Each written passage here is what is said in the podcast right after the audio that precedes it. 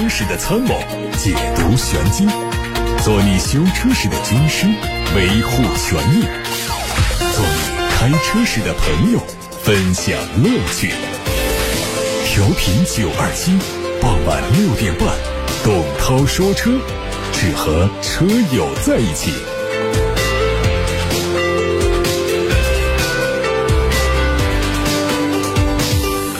各位好，欢迎听董涛说车直播，六点半到七点半，各位可以把选车用车的问题发到直播间，热线八六八六六六六六，还有董涛说车微信公众号。看新闻，新一轮的国内油价调整将会在今天晚上二十四时开启。根据目前的数据判断呢，预测将会终结此前的五连跌，油价迎来今年的第十一次上涨。截止到九月二号的第八个工作日，当前原油的变率为百分之五点七六。预计国内油价每吨将上涨两百三十元左右，具体到每升油价会上涨一毛八到两毛钱左右。九十五号汽油将会从八元时代重新回到九元时代。如果以家用车五十升的油箱来计算，平均加满一箱油需要多花九块钱到十块钱。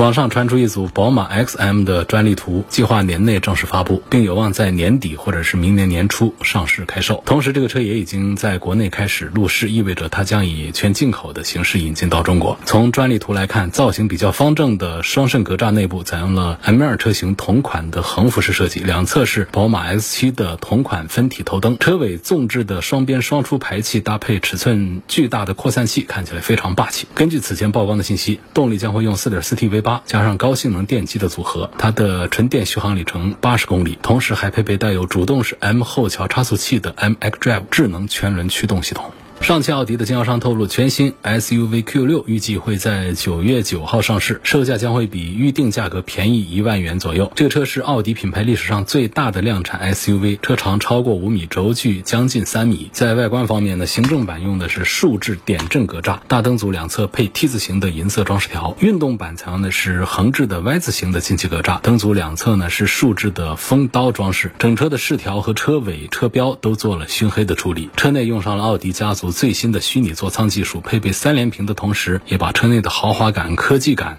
烘托得非常到位。座椅布局方面，提供了六座和七座可选。动力用的是第四代的 EA882 2.0T 发动机和 2.5T 的 V6 发动机，全系标配了 Quattro 四驱。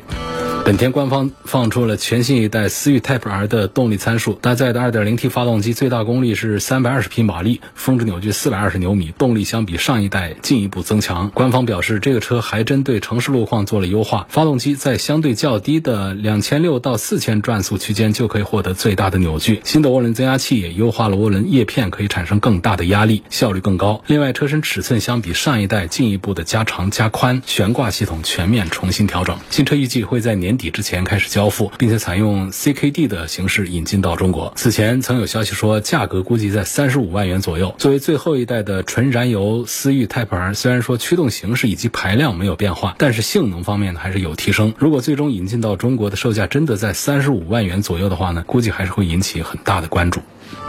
一汽大众的新款迈腾会在十月份迎来上市，预计起售价和现款一致。从车型的申报图来看呢，前脸对大灯组内部的结构和前包围的格栅都做了微调，车尾主要对排气造型做了调整，并且采用了全新款的字母标。在配置上，新款迈腾三三零领先型会升级十点三英寸的全液晶仪表，九点二英寸的中控屏和前排无线充电。三三零豪华型升级矩阵式的 LED 大灯组、十色氛围灯，另外还有 L 二级别的辅助驾驶功能和全新造型的轮毂。动力继续用一点。零 T 配七速的双离合变速箱，丰田全新皇冠已经在日本本土市场开始预定，预售价约合人民币二十一万四千元起。官方表示，日本市场的订单已经将近一万辆，如果订单超过一万辆，新车的交付时间会延长到二零二三年。据了解，先期推出的车型是皇冠的 Cross。Over 跨界车，另外包括轿车、中型 SUV 等在内的三款延伸车型会在明年推出。同时，全新皇冠的跨界轿车也将在今年十月份以 CDK 的进口组装形式引进到中国。主要竞争对手指向了大众的帕萨特、本田的雅阁和日产天籁，可能会只推2.5升的油电混合动力。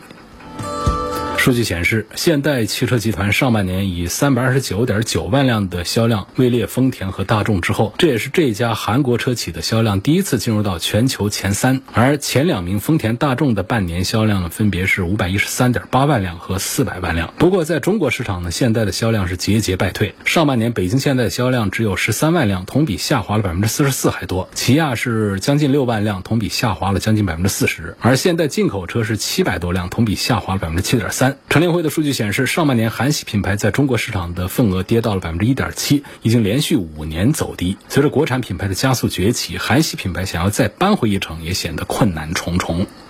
吉亚的全新狮铂拓界已经在成都车展上首发，会在九月底开启预售。它的定位呢还是紧凑型的 SUV，车头标志性的虎啸式格栅做了黑化，进气格栅和大灯组采用一体化设计，配备了回旋标样式的 LED 日间行车灯。不规则的尾灯组搭配造型激进的后包围，增强了运动感。内饰是时下流行的双联屏，配上了三辐式的多功能方向盘和旋钮式电子换挡。另外呢，中控台上还保留了按键式的空调控制面板，整体设计搭配更加凸显科技化的属性。动力是 2.0T 发动机和2.0升自然吸气加电机组成的混动系统。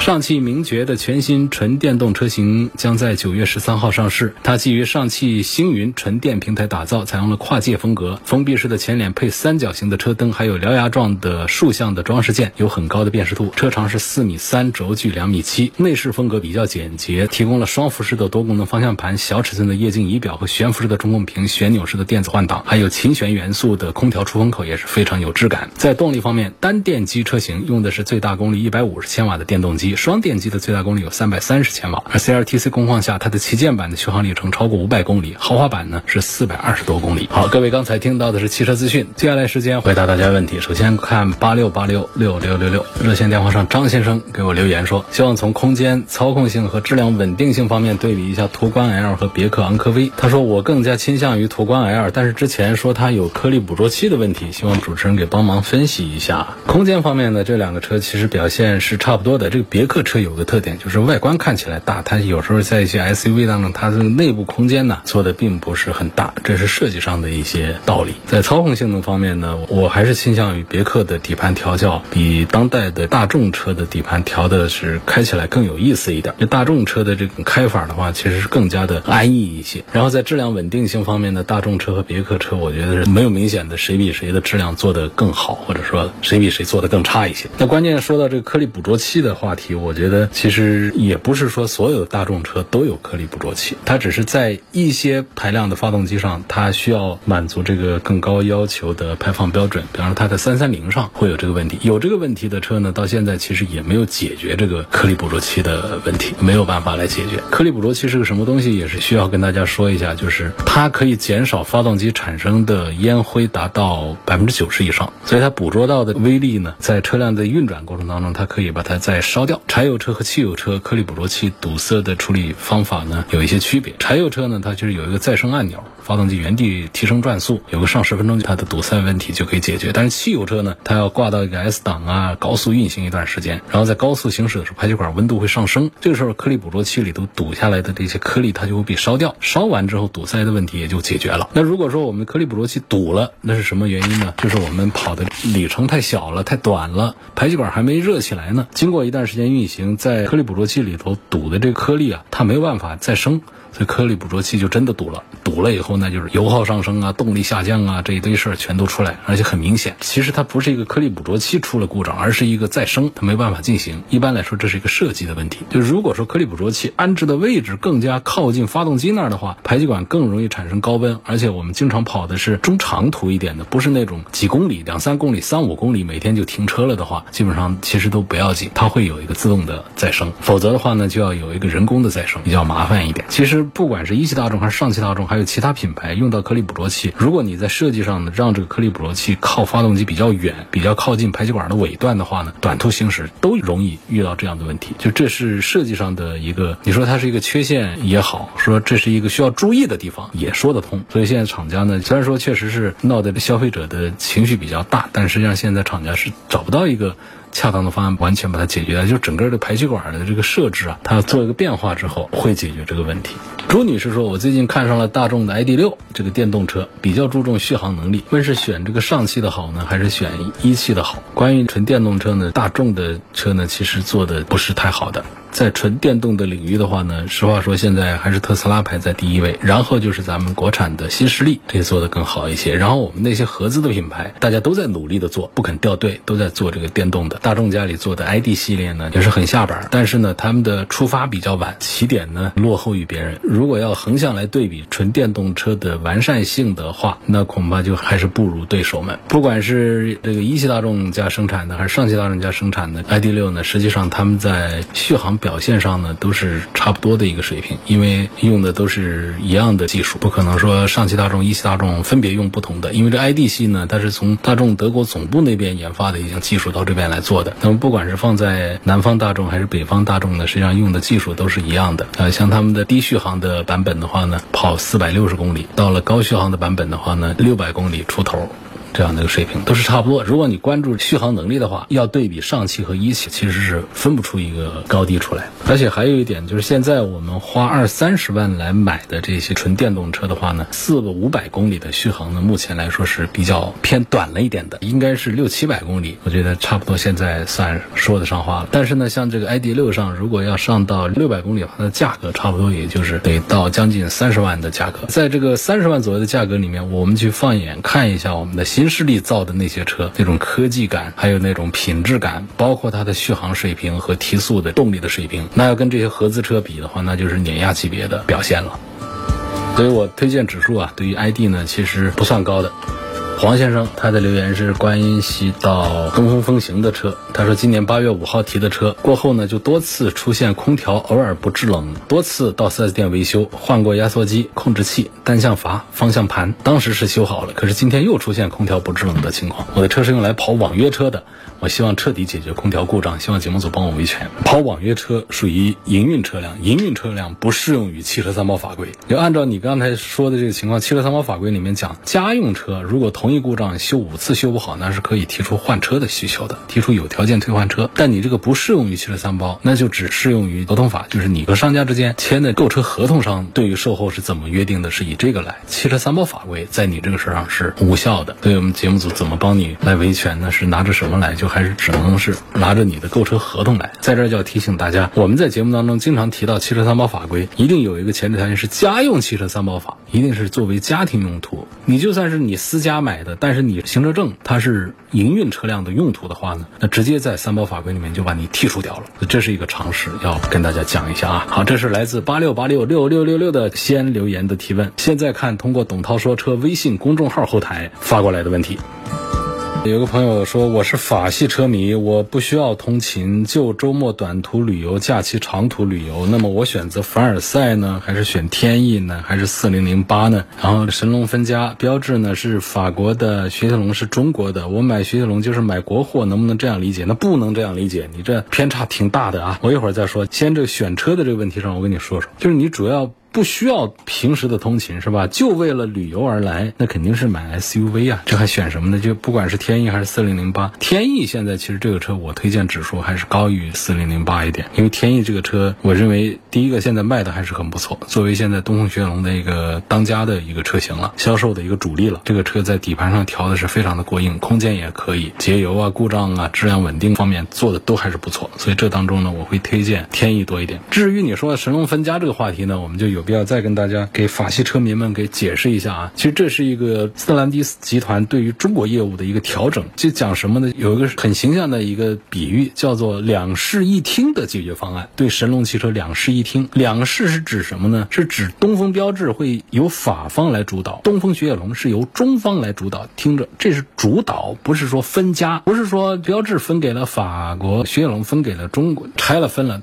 本身这个神龙公司它是一个合资的，它是由法方和东风一起来合作做的。如果说是真分家的话，那就应该是整个的标致雪铁龙全都撤走，然后东风就是东风，这叫分家。那现在其实说的就是主导，就是东风标致它本身这是一个合资品牌，东风和标致这是两个商标，东风雪铁龙也是一样的，这是两个商标，这本身就是两个合资的产品。所以东风标致由法方来主导，东风雪铁龙是由中方来主导，是主导不是分家，这是两事。一听是指什么呢？就是这两。两个品牌呢，共用现有的企划呀、技术啊、质量啊、工业生产这样的公共领域，这叫两室一厅方案，很形象，很好记。所以现在就是说做的这个方案呢，法方来控制东风标致更多的股权，中方控制东风雪铁龙更多的股权，然后双方原来持有的神龙汽车的股权维持五十比五十不变。我想这个应该把它解释清楚了啊。这有个朋友问，十二万左右的电动面包车给推荐一下？没有面包车，我想说的是 MPV 啊，这口头大家都叫面包车，就是没头没尾的、没鼻子的、没尾箱的，这个叫面包车。没有这个电动车啊，一般来做 SUV 的做的最多，然后是做这种大两厢或者是做轿车的都做的比较多。要做 MPV 的话呢，一般都是做到了二十几万往上走的才会有，也都比较少。MPV 做纯电动的特别少，更不用说十二万左右的电动 MPV 了。下面有个朋友问说，为什么电动车的起步都会比燃油车要快一些？它不光是起步快，它整个的加速表现它都会比燃油车快。这是个什么道理呢？这是电动机的一个特性。我们的传统的发动机呢，它要达到最大的扭矩呢，它有一个转速的爬升的过程。电机呢，它是一个磁场来起作用，根据定子或者说转子的这个磁场大小，通过控制电流的大小来改变。你这一脚油门下的猛的话呢，通电的瞬间它就可以有最大的电流通过，所以磁场呢瞬间就可以建立最大的磁力，然后它就带动转子来运动。这个时间呢，它比内燃机要快很多倍，就导致电动机呢可以很快达到比较高的转速。这也就是扭矩的一个峰值区间。另外呢，现在这个电动车一般都是单速变速箱，当然啊，现在长城啊，他们有几品牌也在做两速的变速箱，所以多数还是单速。那么这其实只是一个趋向于传统燃油车变速箱的一个叫法。科学的说呢，电动车的变速箱它只是一个减速器，也就相当于变速箱当中的一个档位。因为这个电动机呢，它可以在很长的一个转速区间之内呈现最大的扭矩，而电机的最高转速呢，通常能够达到每分钟一万转以上。所以说这个电动机几乎不需要改变齿比，换做自行车来说的话，它就是只有一个齿轮，加速你把它蹬快一点，你想慢一点你就蹬慢一点就行了，它就没有一个换挡的时间，它相比燃油车加速时间就要更快一些了。所以不管是内燃机还是电动机啊，其实它都是通过转速的拉升来加速的，只不过燃油车的内燃机转速攀升相比电动机要慢很多倍，而且电机匹配的单级减速器呢，它就没有内燃机匹配的那个变速箱那么复杂的需要换挡的时间，所以这个电动车的起步呢，当然就要比普通的燃油车快得多了。下面有个问题说，十万公里左右标志的车怎么都会烧机油，需要大修？这个也不尽然。1.6T 的有一些烧机油的概率，但是呢，总体上法系的烧机油还是不如德系的大众的烧机油。另外呢，就是现在我们的涡轮增压的发动机的运行原理决定了，绝大多数的不管是哪个品牌、哪个厂家的涡轮增压机器，多多少少都会有一些烧机油的情况发生。所以想买到一个完全不烧机油的涡轮增压发动机，现在几乎是不可能实现的。只能说，在一个保养周期，我们不需要处理它那种轻微的机油的消耗，这是大量的存在。那么还有一些，在一个保养周期之内呢，它机油就消耗的量特别大，需要补充机油，这样的情况呢，毕竟还是少数。不管是在德国大众系还是在法系里面，不过通常从面上来讲的话呢，还是说。德系和法系的涡轮增压机器呢，烧机油的稍微的比其他品牌的是要多一些。而出现这样的情况呢，也不一定说所有的车都得做大修。原来九二七不推出了一批不大修解决这个烧机油问题的方案吗？就现在是有一些技术手段来解决它的。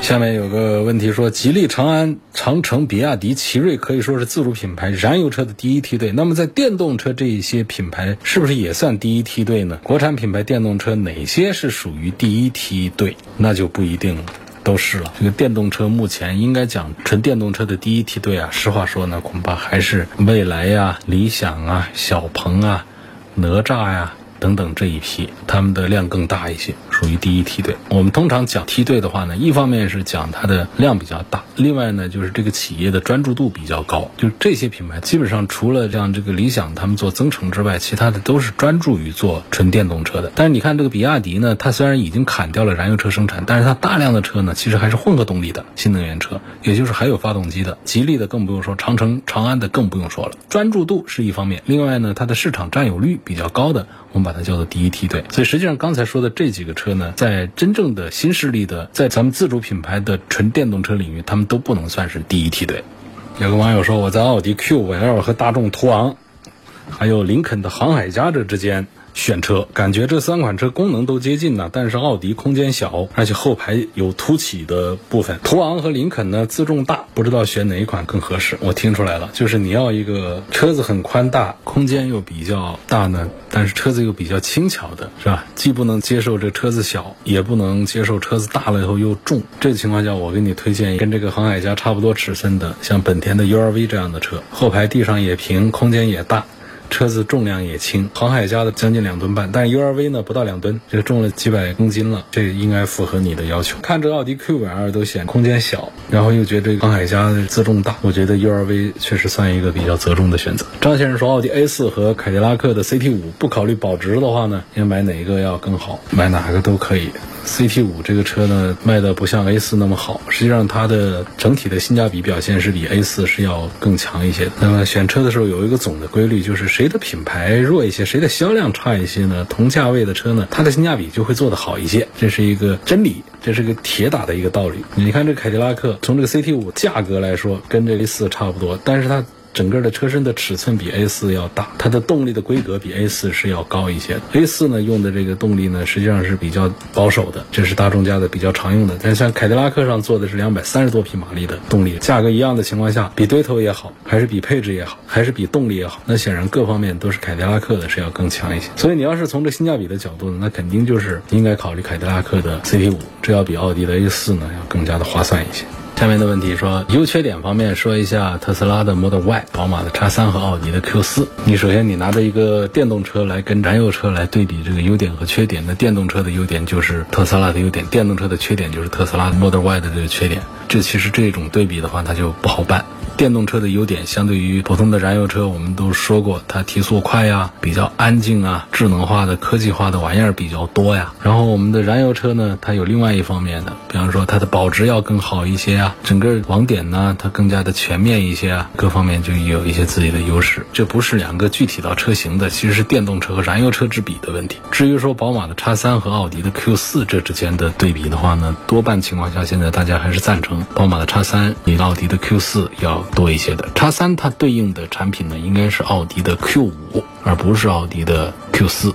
你说的这是 Q 四的一创，这还行。但是呢，我通常在讲电动车的时候，今天节目的上半段呢，我在回答一个朋友的大众的 ID 的时候，其实跟奥迪这个是一样的，都已经讲了。要是说跟宝马比的话呢，不分上下，他们的电动都差不多水平。但是你要跟特斯拉这些比纯电动的水平的话，宝马和奥迪还是要弱一些的。所以你是不是也是问的应该不是燃油车的对比，就是奥迪 Q 四的一创，然后就是宝马 X 三的电动，就是 iX 三。然后来跟这个特斯拉的 Model Y 放在一块儿，那就是在纯电动的领域当中做对比的话，那肯定是特斯拉的 Model Y 要胜出了。好，今天节目最后一个问题回答之后就结束了啊。有位陈先生在八六八六上问，宝马七三零跟雷克萨斯的 LS 五百这两款车的入门级，问买哪一个更加合适？我其实一直是不大推荐雷克萨斯的车的，这其实是更多的还是来自于他们在营销领域方面做了一些让大家吐槽的事儿。但是呢，纯粹的拿宝马七系的入门七三零来跟这个 LS 的五百 H 放到一起的话呢，我还是。把选票投给雷克萨斯的 LS。首先在外观上呢惊艳一些，这个七系啊设计的不是太好接受。另外呢就是在动力规格上就不用说了，一个四缸的 2.0T 来跟雷家的3.5升的 V6 混合动力放到一起来做对比，它们的价格都一样的话，动力规格上，那这个 LS 500H 把这个730给甩开好远了。讲的是这个规格的问题。那且不说它这个提速的表现，这都不重要啊。对于 D 级车来说，谁关注这些呢？那么除了这个动力上之外呢？还有就是两个车在设计和使用的心态和理念上都会有很大上的区别。像设计上呢，还是会很惊叹着新一代雷克萨斯的设计。它跟上一代的那种佛系相比呢，现在就还是很张扬的、很饱满的一个 D 级豪华车那种设计风格。这是在外观上的很重点的一个惊艳的部分。另外呢，在车内的舒适度和用料做工精细方面呢，来跟宝马的比的话呢，也确实太欺负宝马了。这不是他家擅长的东西。所以从各个方面讲的话呢，单纯的论车的话呢，雷克萨斯的 RS 五百 H 还是比宝马的七系的入门七三零产品力是要明显的强大很多的。好，今天就到这儿，感谢大家收听和参与每天晚上六点半到七点半钟直播的董涛说车节目。错过收听的，欢迎通过董涛说车全媒体平台收听往期节目重播音频。董涛说车全媒体平台广泛的入驻在微信公众号、微博、蜻蜓、喜马拉雅、九头鸟车架号、易车号、微信小程序梧桐车话等等平台上。大家还可以通过关注我的微信加入粉丝群，微信号是全拼董涛九二七。